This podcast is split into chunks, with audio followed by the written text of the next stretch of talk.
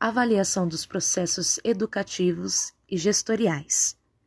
A avaliação é uma prática pedagógica que precisa de um planejamento. Depende de uma filosofia, uma ideia.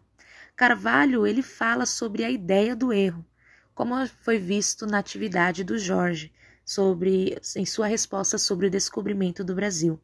Carvalho apresenta uma ideia sobre o erro.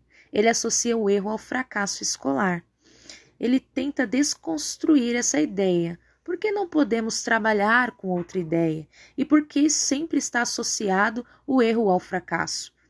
O erro está também associado à punição, e a escola leva isso como justificativa para muito das suas práticas. Carvalho também fala sobre o erro ser esperançoso, né? A esperança de que construir o erro não é algo negativo, mas através dele podemos identificar um caminho que não está legal e esse caminho ele pode ser totalmente refeito.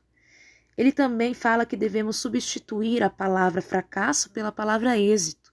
Quando eu erro, eu tenho um êxito. E quando localizamos o erro e o analisamos, começamos a aprender e redirecionar esse caminho. O êxito é a capacidade que temos de construir soluções e novas oportunidades. Para Lucchesi, segundo essa concepção, não há avaliação se ela não trouxer um diagnóstico que contribua para melhorar a aprendizagem.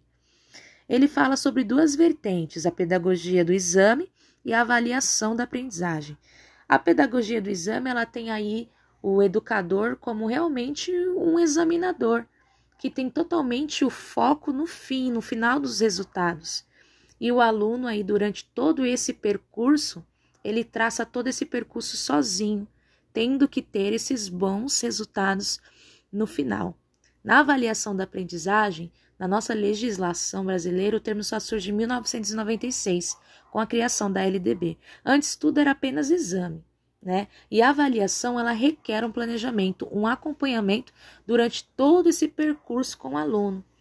Diagnosticar, entender, compreender o que ocorre e também diagnosticar e, e não traçar novos caminhos, não usar recursos diversos e adaptá-los, leva a não alcançar aí esse lugar almejado, né?